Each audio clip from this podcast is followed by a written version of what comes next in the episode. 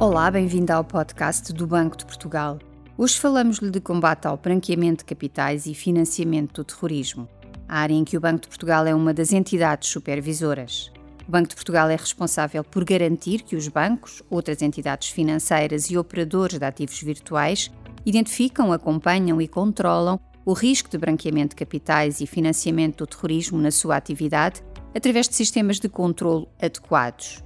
Com este objetivo, o Banco de Portugal desenvolve regularmente ações de supervisão à atuação das instituições. Na supervisão à distância, analisam-se os relatórios que os bancos e restantes entidades têm de enviar anualmente ao supervisor. As inspeções presenciais permitem verificar, por exemplo, os sistemas informáticos e a quantidade de recursos humanos que os bancos destinam à prevenção do branqueamento de capitais e financiamento do terrorismo. Os supervisores do Banco de Portugal selecionam uma amostra de clientes, incluindo clientes considerados de risco e figuras públicas e politicamente expostas, para testar a eficácia dos mecanismos de prevenção do branqueamento de capitais e financiamento do terrorismo.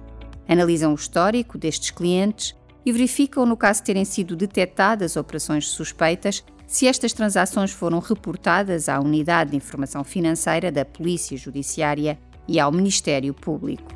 Concluída a inspeção, o Banco de Portugal pode emitir recomendações ou orientações de caráter vinculativo para a instituição reforçar os seus procedimentos de prevenção do branqueamento de capitais e financiamento do terrorismo. Em caso de infração, são abertos processos de contraordenação e, se houver condenação, as coimas podem chegar a 5 milhões de euros. Saiba mais em bportugal.pt e visite-nos no Twitter, LinkedIn e Instagram.